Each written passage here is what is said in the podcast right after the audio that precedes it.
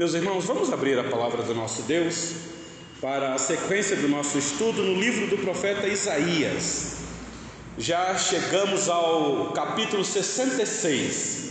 Então, por gentileza, livro do profeta Isaías, capítulo 66. Digo, 63. Ah, o nosso compromisso com esta igreja é de fazer aqui a exposição sequenciada do capítulo, do livro todo de Isaías. E meus irmãos, nós já estamos aqui numa longa caminhada, nós já estamos indo para o terceiro ano com a exposição deste livro, para vocês terem uma ideia. Começamos lá no capítulo primeiro, no, na nossa primeira semana, acho que gastamos duas semanas, nós fizemos aqui uma abordagem do livro todo, explicando para os irmãos ah, um pouquinho do livro, o campo que nós iríamos entrar para poder fazer uma exposição.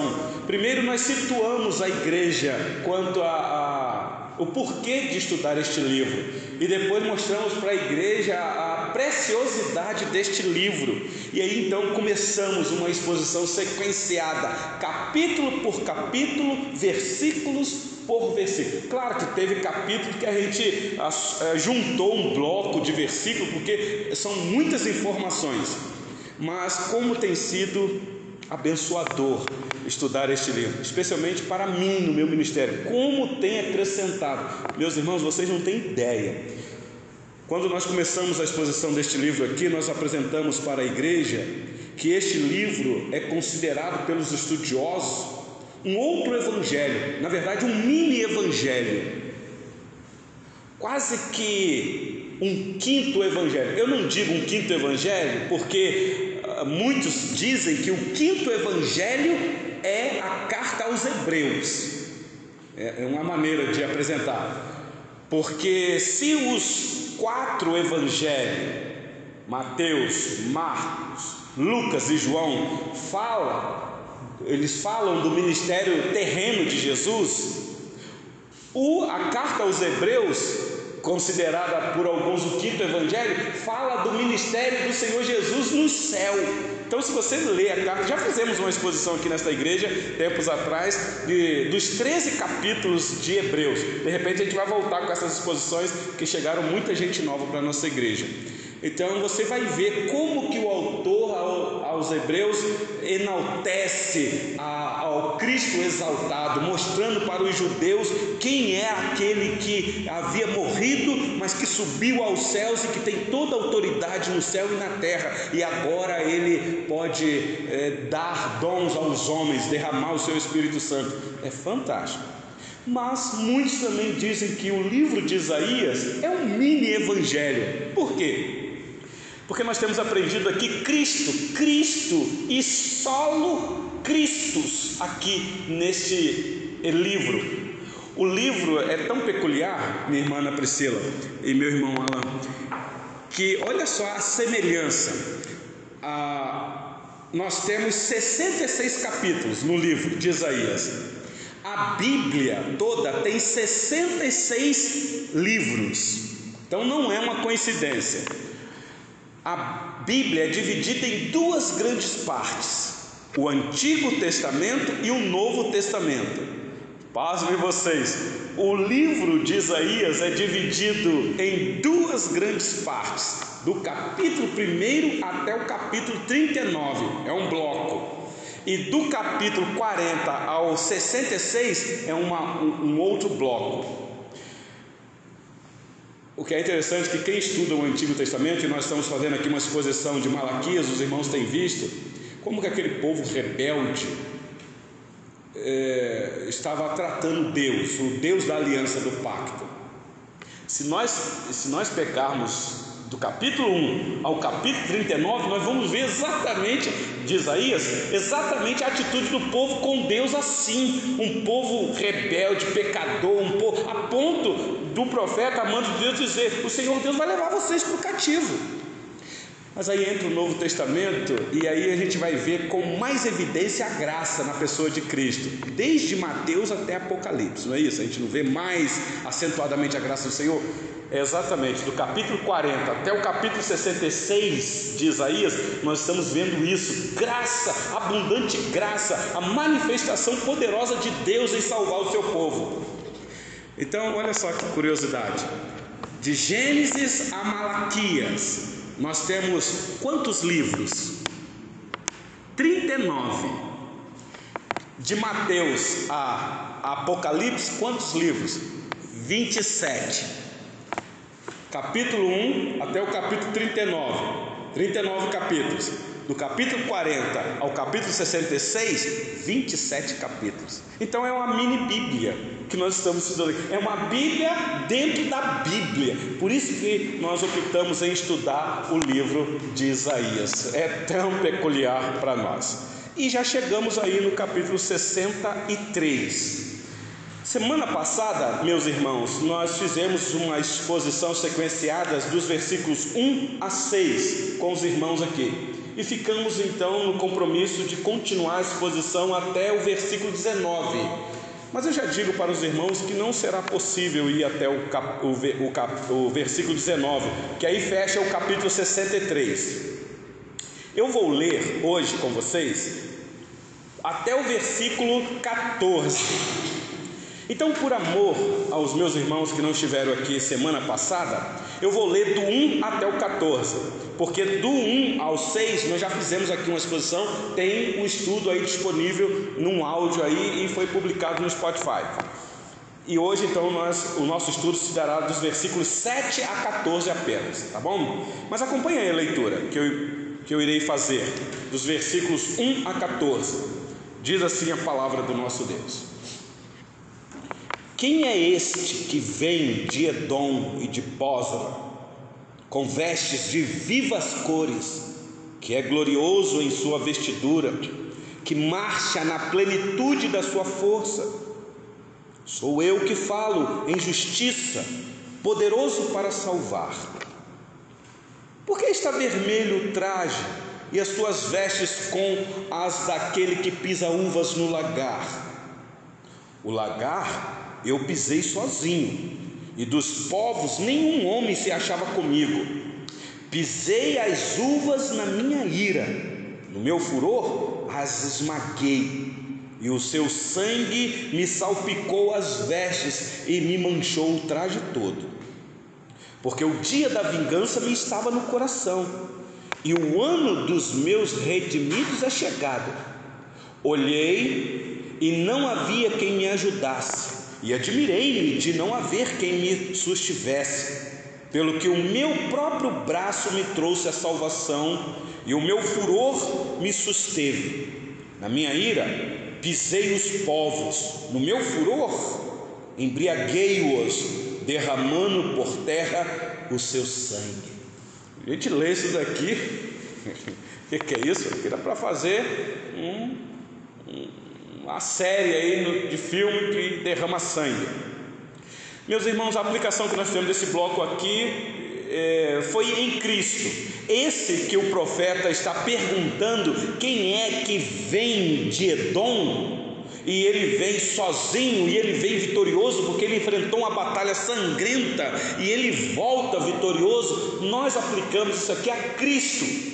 O sangue aqui é o sangue dos inimigos do povo de Deus, que ele é, é, aplica a justiça dele. E a, a, a, figura de linguagem aqui, ou a metáfora, é daquele homem que, depois que colheu as uvas da vide, botou naquele recipiente chamado lagar e começou a pisar as uvas para poder tirar o suco ali. E quando pisa as uvas, elas estouram e aí salpica as vestes daquele que está pisando. A linguagem é esta.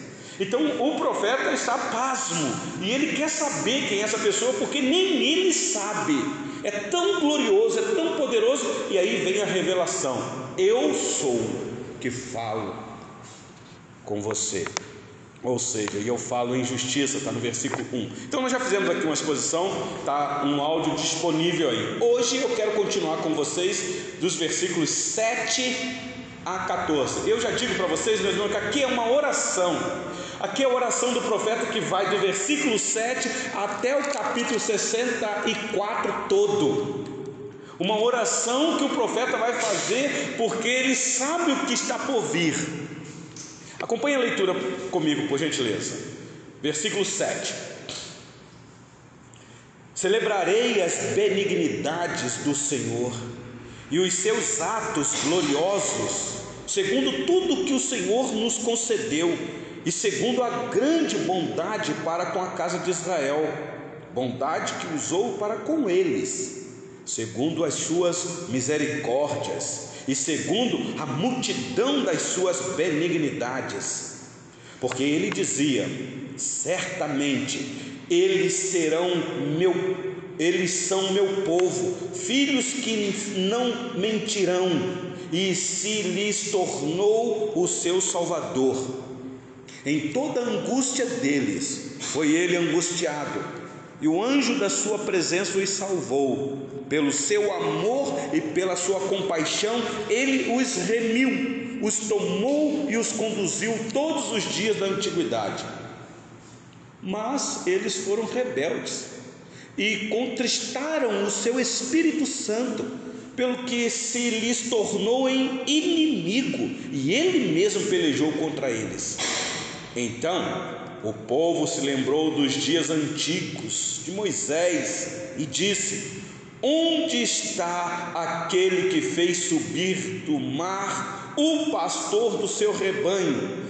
Onde está o que pôs nele o seu Espírito Santo? Grave essa parte aí, meus irmãos, esse clamor nesta oração do profeta. Onde está? Tá bom? Versículo 12 aquele cujo braço glorioso ele fez andar à mão direita de Moisés, que fendeu as águas diante deles, criando para si um, um nome eterno, aquele que os guiou pelos abismos, como o cavalo no deserto, de modo que nunca tropeçaram, como o animal que desce aos vales, o Espírito do Senhor lhes deu descanso Assim guiaste o teu povo para te criares um nome glorioso. Até aqui a leitura da palavra do nosso Deus, porque a oração continua e eu não quero aqui acelerar com vocês, porque tem muita informação aqui nesse texto que eu li com vocês hoje. Meus irmãos, como eu disse, o que nós temos aqui agora é uma oração, só que uma oração de lamento, de um clamor por arrependimento. É o que nós vamos ver em todo esse bloco aqui, até no capítulo 64.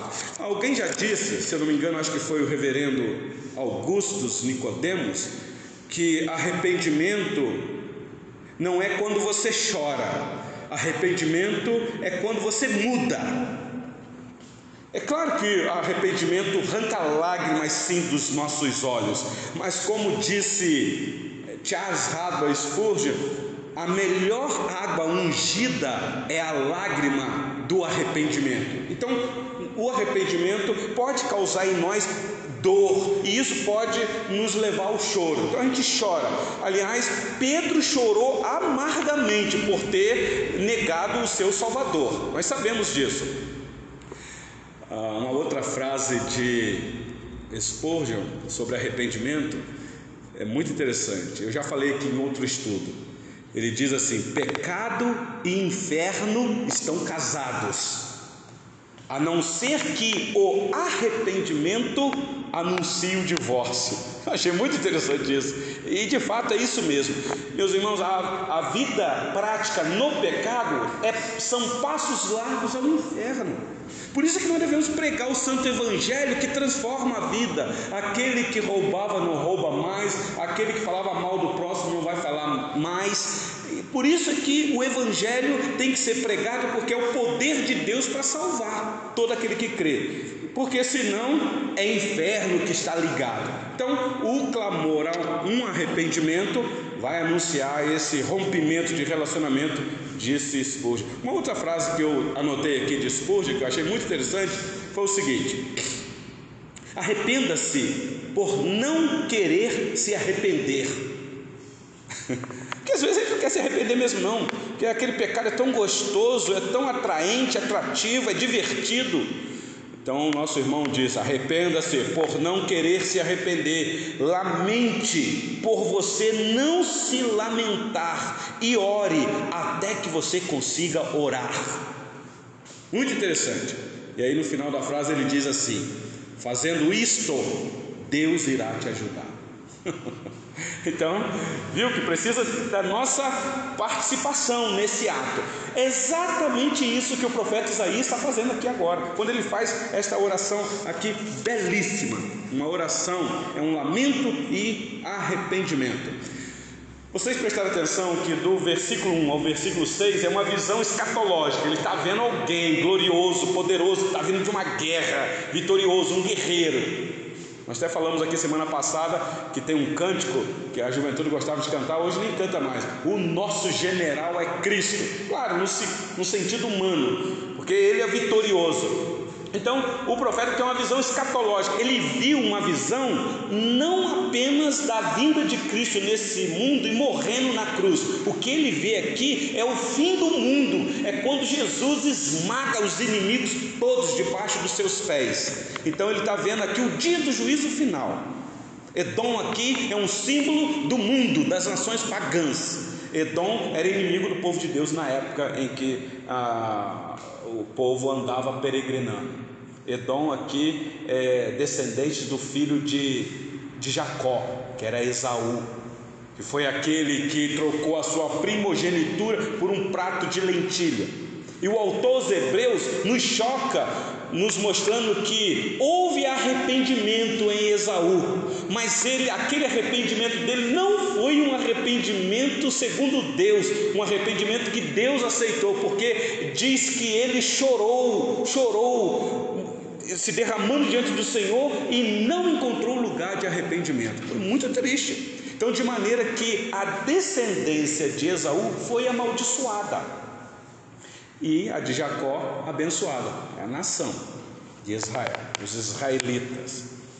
Então, o profeta sai de uma visão escatológica desse Cristo glorioso e vitorioso, e agora ele vai passar, meus irmãos, a essa oração humilde, humana, de uma comunidade que clama, que lamenta, que sabe que erra, que sabe quem é o seu Deus quando quebra a lei dele. Então aqui, é por isso que nós temos esta linguagem. Então, eu vou tentar dividir aqui esses versículos que eu li com vocês aqui em duas grandes partes.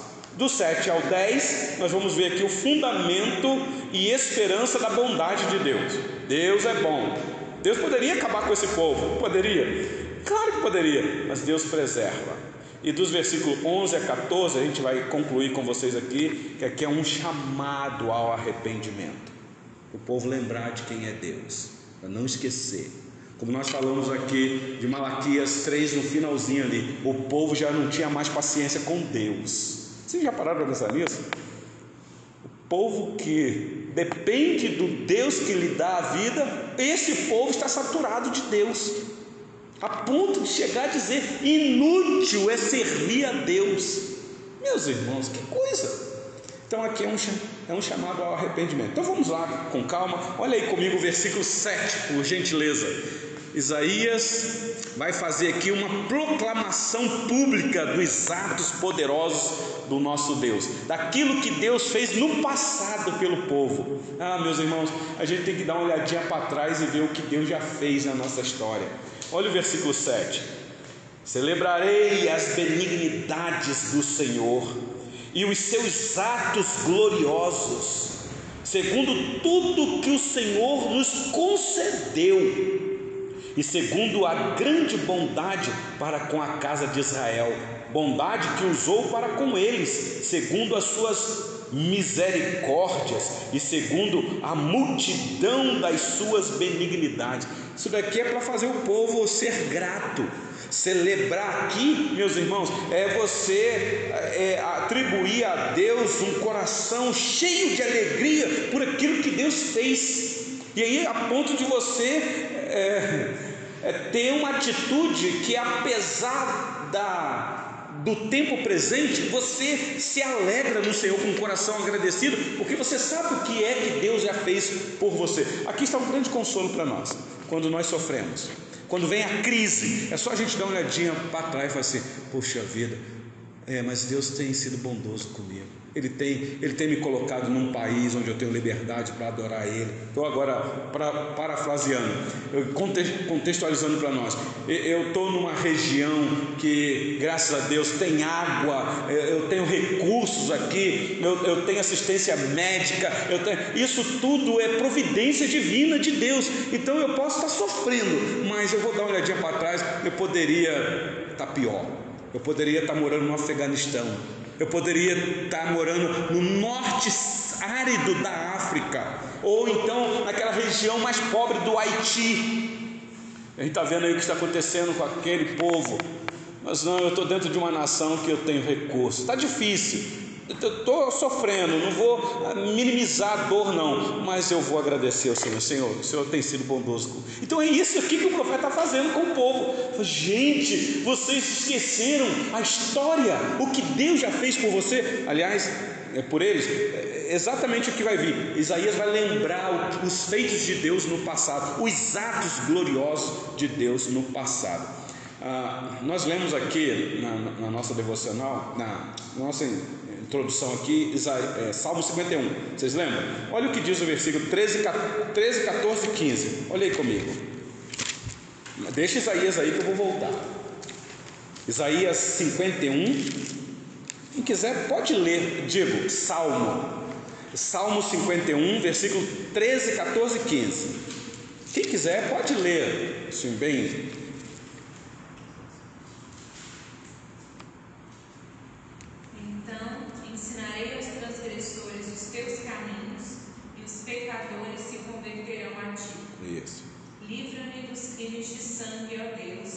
Deus da minha salvação, e a minha língua exaltará a tua justiça. Isso. Abre, Senhor, os meus lábios, e a minha boca manifestará os teus, louvores. Prestar atenção? Então é exatamente isso. Ele sabe quem é Deus. Ele está se arrependendo aqui, ele está se quebrantando diante do Senhor. Ele precisa do perdão de Deus, do lavar de Deus, porque ele sabe que a missão dele é essa. Olha, então ensinarei aos transgressores os teus caminhos, porque eu sou um transgressor, mas é o Senhor que perdoa todas as minhas iniquidades. Parece-me que a lição aqui é essa para nós até hoje. Não adianta a gente querer ensinar o outro aquilo que a gente não faz e não é. Todos nós somos pecadores, meus irmãos, isso é, é fato. Acabamos de cantar aqui. Eu venho como estou. Mas, meus irmãos, nós precisamos nos quebrantar diante do Senhor, para não ser encontrado hipócritas diante do Senhor. Como é que eu vou ensinar alguém a não roubar se eu roubo? Como é que eu vou ensinar alguém a não adulterar se eu adultero? Então, Senhor, ainda que eu roubei, eu adulterei, mas eu sei quem é o Senhor, Deus perdoador, o Deus bondoso, benigno, misericordioso. Me perdoa, porque aí assim eu vou ensinar o outro. Que coisa, que lição. Volta lá para Isaías, por gentileza. Isaías 63. Olha o versículo 8 e 9, meus irmãos. Olha que coisa fantástica aqui. Porque ele dizia: certamente eles são meu povo, filhos que não mentirão, aqui é filhos obedientes, e se lhes tornou o seu salvador. Olha agora aqui, ó. Em toda a angústia deles, foi ele angustiado, e o anjo da sua presença os salvou. Pelo seu amor e pela sua compaixão, ele os remiu, os tornou e os conduziu todos os dias da antiguidade.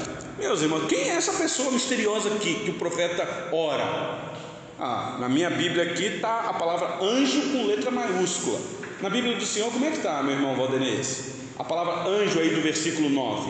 Está com letra maiúscula? Como é que está o versículo 9 na tradução do Senhor? todos os teus sofrimentos, porque o Salvador foi ele mesmo, não um anjo ou qualquer outro mensageiro, por causa do favor, da sua compaixão e do Salvador. Todos os dias do ano passado, eles pegaram e carregavam no copo. Ah, então eles pegaram e carregavam no copo. De quem o versículo está falando? Do próprio Deus que aqui na nossa interpretação é esse que vem vitorioso dessa batalha, o guerreiro vitorioso. Então agora o profeta ora, em toda a angústia deles, foi ele angustiado. Meus irmãos, Isaías 53 já mostrou quem é esse servo sofredor aqui, o sofrimento que ele enfrentou, a dor que ele resistiu por causa do seu povo. Ele foi transpassado, foi moído pelas nossas pesaduras. É, meus irmãos, é o próprio Deus vindo a este mundo. É aqui que na cabeça de muita gente não dá, não dá, meu irmão Valdenez. Como é que pode? Quer ver? Olha só o versículo 1 do capítulo 64. Olha aí, versículo 1 do capítulo 64. Nós vamos chegar lá depois. Ó, oh, se fendesses os céus e descesses, se os montes tremessem na tua presença, que oração é essa daqui? Olha o que ele está dizendo. A oração do, do, do, profeta é: Ah, se os céus se rasgassem, abrissem e o Senhor descesse. Se o Senhor viesse aqui, se o Senhor se manifestasse a nós, essa glória maravilhosa, ah, se nós pudéssemos ver a tua glória.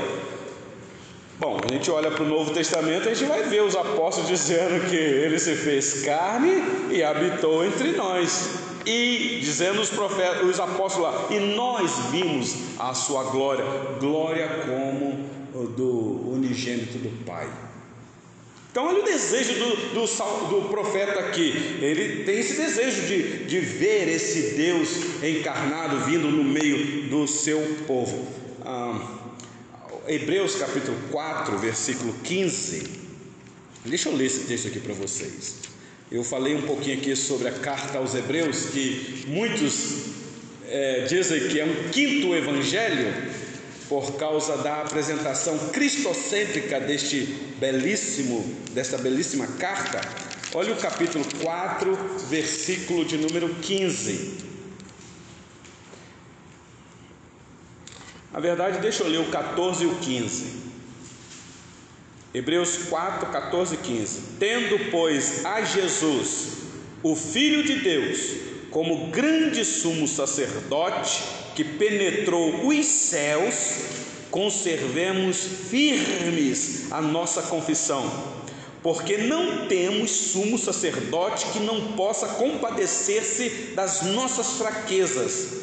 Antes foi ele tentado em todas as coisas, à nossa semelhança mas sem pecado. Ele foi tentado em todas as coisas. Alain, eu fico pensando quando eu leio aqui, ele foi tentado em todas as coisas, todas as coisas mesmo.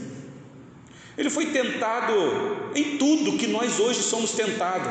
Uma vez, numa reunião de jovem, Diego, alguém perguntou assim, pastor, Jesus foi tentado sexualmente? Ué, se aqui está dizendo em todas as coisas, se tentação sexual inclui todas as coisas, foi. Só que tem um detalhe: sem pecado. Sem pecado. A tentação não é pecado. O pecado está um passo depois da tentação. Ele nos ensinou a orar dizendo: peça ao Pai para não deixar vocês cair em tentação. Porque o próprio Cristo foi tentado. Então, tentação não é pecado. O pecado é quando você cai na tentação. Todos nós somos tentados de várias maneiras, diz o nosso irmão Tiago. E só que Deus não tenta ninguém, tá bom? Outra coisa que eu queria deixar bem claro. Então volta para Isaías, meus irmãos. Deixa eu correr aqui por causa do nosso tempo.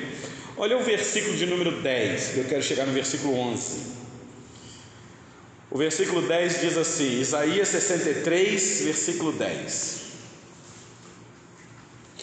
mas eles foram rebeldes e contristaram o seu Espírito Santo. Olha aí, está vendo, meus irmãos? Pelo que se lhes tornou em inimigo e ele mesmo pelejou contra eles.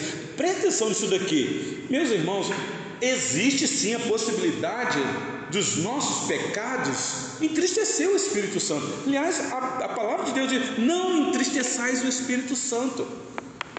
Porque nós somos dele. Entristecer o Espírito Santo, meus irmãos, não é que o Espírito. É uma linguagem humana, para a gente entender isso daqui. É que uma vez que nós fomos salvos, lavados pelo sangue de Cristo, é para viver uma vida santa. Então é como que se toda vez nós que temos o Espírito Santo devemos viver essa vida santa, pecamos, é como se entristecesse, é como se assim, o que Cristo fez na cruz não valeu para fulano, olha lá, está chafurdado no pecado. Então, essa linguagem entristece o Espírito Santo. E o problema aqui, meus irmãos, é, é Deus se tornar inimigo. Porque uma coisa é ter Deus do nosso lado. Alguém já disse essa frase aí.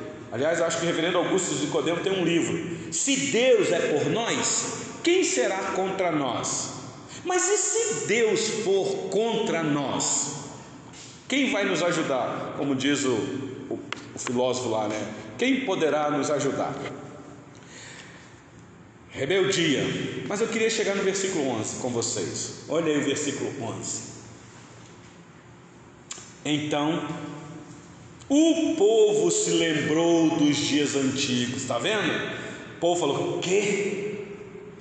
Ter Deus como inimigo? mas olha o que Deus já fez com os nossos inimigos. Então o povo se lembrou dos dias antigos, de Moisés, e disse: por isso é que eu disse que aqui é uma oração de lamento, de arrependimento de, da comunidade, é o povo que está clamando.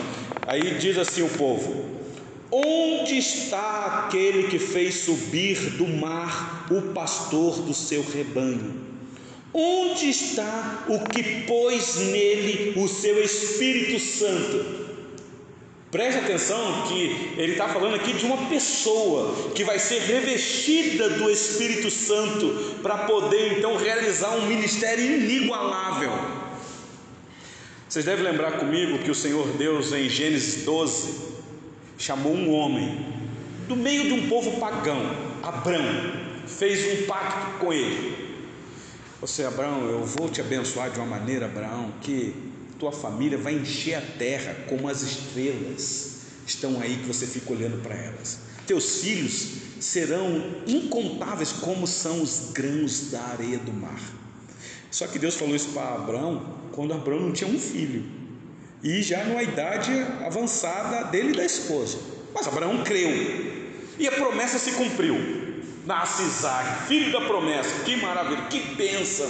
Abraão feliz da vida, Isaac crescendo, chega à sua adolescência. Um dia o Senhor Deus manda um anjo falar com Abraão: Abraão, é, amanhã, possivelmente, porque foi assim que deve ter acontecido. O anjo apareceu na tarde, no outro dia cedinho ele já saiu com o menino para o monte. Assim, eu quero que você sobe num monte tal e você me dê o seu filho por sacrifício, o teu único filho. Eu tenho para mim que Abraão não falou com Sara. Eu tenho para mim. Porque quem é casado aqui sabe, tem coisa, minha irmã Ana não é que a gente tem que esconder, mas que a gente tem que poupar vocês de alguns assuntos. A gente não, precisa falar, porque se falar vai ficar é, perturbadinha, vai tirar a alegria de vocês. Então tem coisa que a gente não pode falar. Eu penso que Abraão aqui usou dessa estratégia, assim, eu não vou, porque se eu falar, era filho da promessa, Sara estava alegre com aquela criança, filho do sorriso dela, da alegria dela. E aí então, no, no outro dia cedinho, ele prepara todos os animais, chama três servos dele e arruma o lenho, põe no animal e vai caminhando, chama o menino, arruma o cutelo e vai, e vai. Sim, pode falar. Três Exatamente, caminhando três dias de viagem. Quando ele chega próximo ao monte, Monte Moriá, ele dá uma olhadinha e fala para os seus criados: Olha, vocês ficam aqui, deixa os animalzinhos aqui. Pegou o madeiro, pegou o filho dele, pegou o cutelo e falou assim: Ó, fica aqui porque nós vamos ali sacrificar e voltaremos. Eu não sei se Abraão falou voltaremos no sentido pejorativo da palavra, como nós falamos hoje, porque hoje nós gostamos de usar a palavra sempre na terceira pessoa. Nunca é, eu faço isso, nós fazemos isso. Ainda que fui eu que fiz, a gente não gosta. Então, mas os estudiosos dizem que ali Abraão já tinha fé de que Deus iria dar o menino de volta para ele. Por isso que ele diz: e. Oi? O é que ele tinha poder de ressuscitar. Então, possivelmente ele falou aquilo, voltaremos porque ele tinha fé. Mas o ponto que eu quero chegar com vocês é o seguinte: ele sobe o monte, chega lá, prepara tudo, arruma o altar, pega o menino, amarra o menino. Meus irmãos, eu fico imaginando a cena. Isaac já deveria ter, ser adolescente. E ele não vivia igual é as crianças hoje aí que só comem Nutella, não é nada disso. Vivia no campo, tomando conta de animais. Devia ser um menininho bem robusto. Então o pai pegou ele, amarrou ele lá e colocou lá. E deve ter virado a cara, Abraão, você já deve ter visto a cena aí algum filme, ou novela, e levanta o cutelo e já ia decepar o pescoço do menino. Quando ele faz isso, de repente, uma voz dos céus: Não faça isso, Abraão. E ele dá uma olhadinha lá, tem um carneirinho com o chifre no meio de um arbusto, meu querido. E o interessante é que hoje em dia se fala muito do, pentecostal, Deus proverá. Ah, Deus casa, Deus casa, Deus proverá. Ah, então, é, meu irmão, é, é, Diego, você pegou o ponto que eu passei por cima. Você viu que eu não citei essa parte, eu não citei de propósito. Por quê, meus irmãos? Antes dele ter essa atitude, nosso irmão Diego nos lembrou, o Isaac, ciente do que era um sacrifício, já deveria ter acompanhado o pai em muitos outros sacrifícios e sabia que para sacrificar precisaria de um cordeiro. E ele faz exatamente essa pergunta, Diego. Ele está ouvindo tudo, fala, pai, estou vendo aqui, está o altar bonitinho, madeira, cutelo. Qual é a pergunta dele? Vocês lembram? Onde está o cordeiro? Onde está? Essa pergunta, meus irmãos, tem que ressoar na nossa mente. Onde está o cordeiro? É interessante que naquele momento Isaac não representa Cristo, não é um tipo de Cristo. Ali, Isaac é o povo, esse povo que está aqui clamando. Então o povo se lembrou dos dias passados de Moisés e disse: Onde está? É a mesma voz de Isaac lá atrás. E aí o cordeirinho lá. Mas antes disso, o que é que Abraão disse? Meu filho, Deus proverá.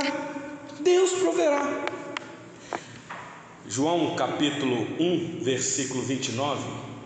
Está João Batista lá nas barrancas do Jordão, batizando todo mundo.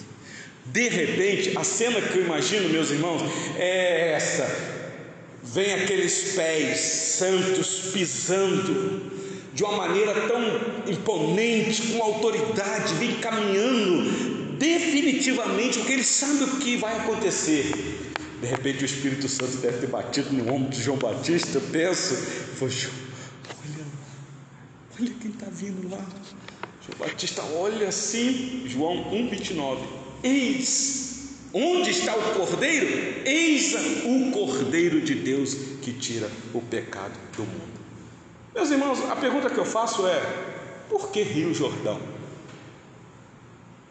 Ah, tinha que ser batizado com água, e lá tinha água, e João Batista começou o ministério dele lá naquele Rio Jordão. Meus irmãos, Rio Jordão é muito significativo nas Escrituras, muito. Não sei se vocês já pararam para pensar.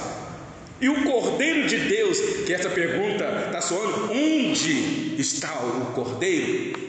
Ele vai exatamente para o Rio Jordão. O Rio Jordão na história do povo de Deus é muito peculiar. Você deve lembrar quando Moisés morre, esse aqui que o profeta está fazendo o povo lembrar de Moisés.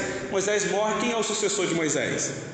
Josué, ele tem que assumir. Deus tem que dar uma palavra para Josué. Josué, não fica chorando, não, Josué. Levanta, Josué, ser forte, porque eu te mandei, Josué. Vai, e aí então ele tem que conduzir o povo, mas num dado momento ele depara com um rio caudaloso. Quer ver uma coisa? Abra sua Bíblia, por gentileza aí.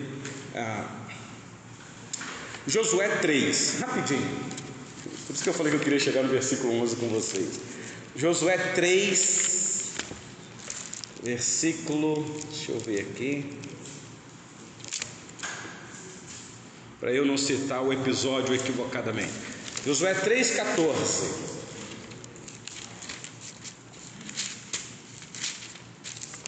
3, versículo 14. Diz assim a palavra do Senhor.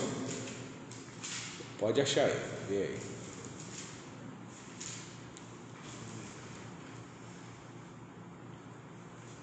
Isso.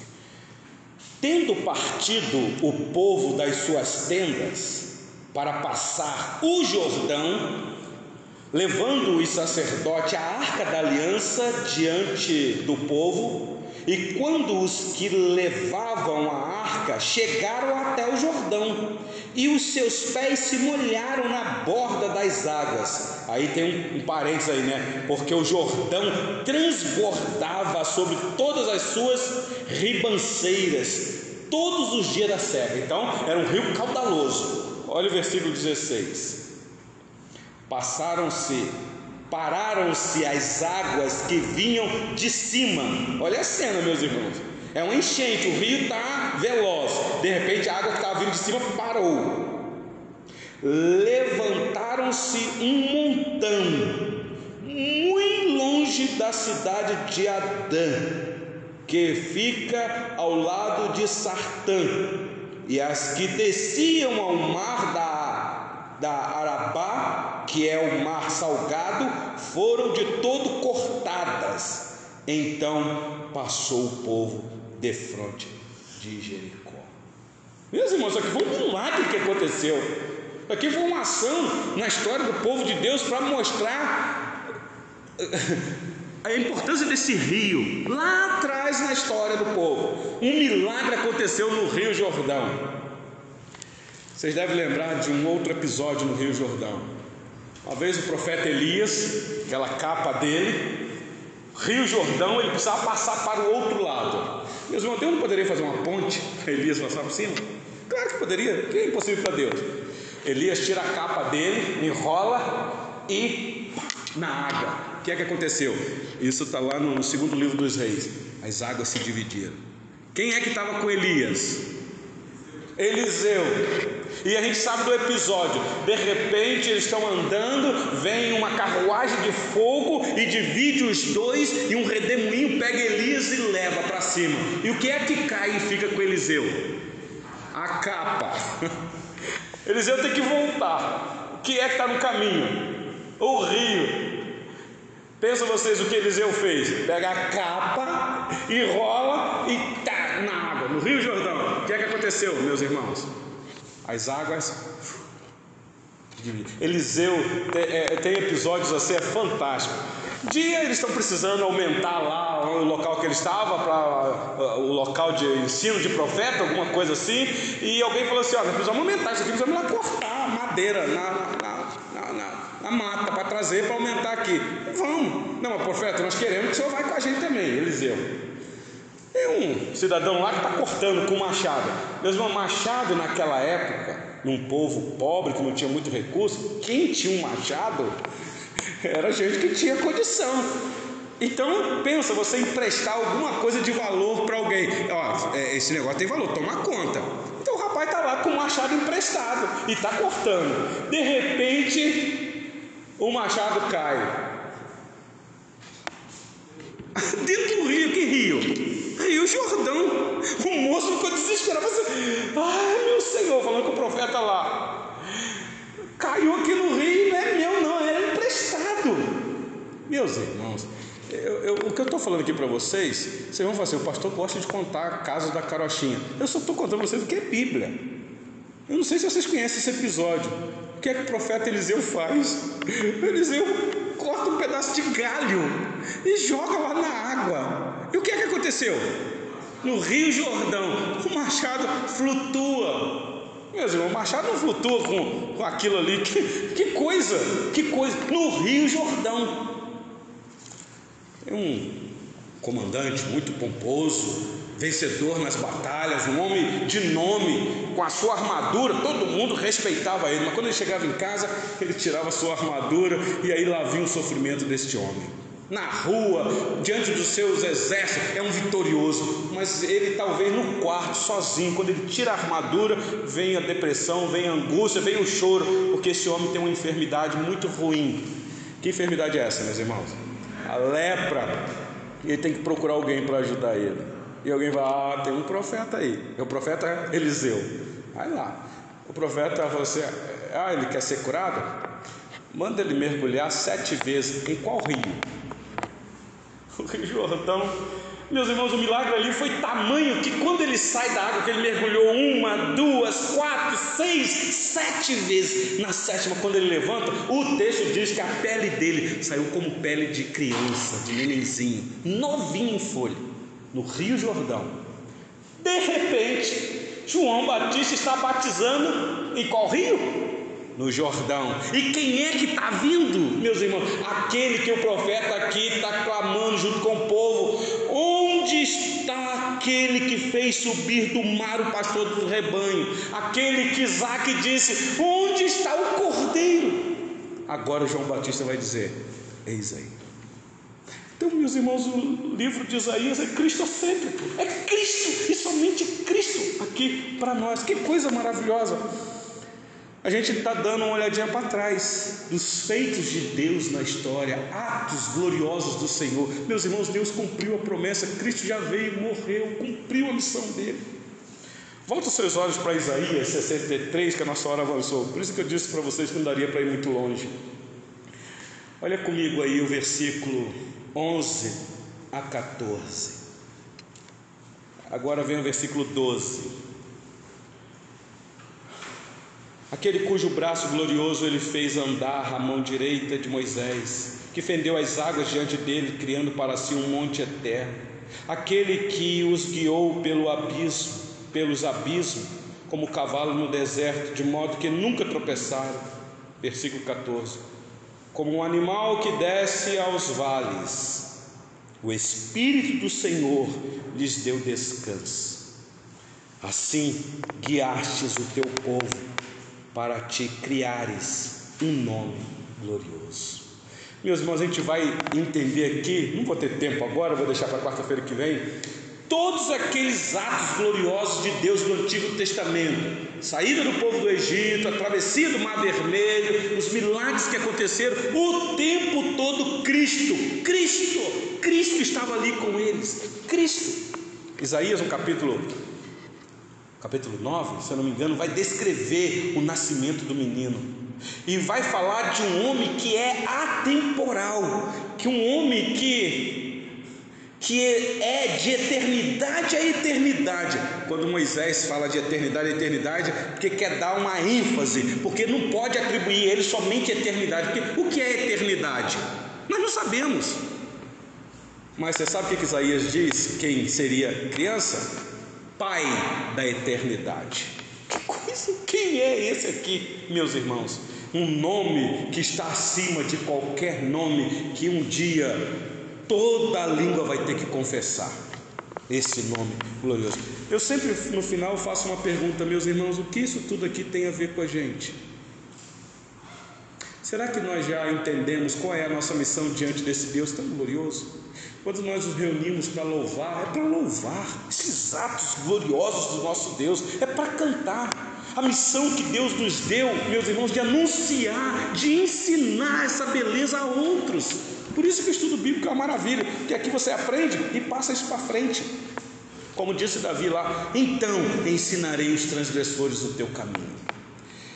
Então, talvez a lição para nós aqui nesta noite é o seguinte: Reconheça cada vez mais quem é o Cristo que morreu por você e louve Ele de todo o coração e cumpra a tão grande missão que Ele deixou para nós. Ide e anunciai, e pregai, e ensinai, e batizai, e por aí vai, meus irmãos.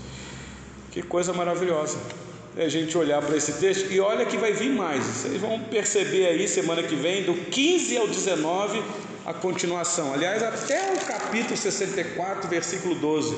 Porque o 65, meus irmãos, que, que é isso? Depois vocês leiam em casa o capítulo 65. É bênção e mais bênção.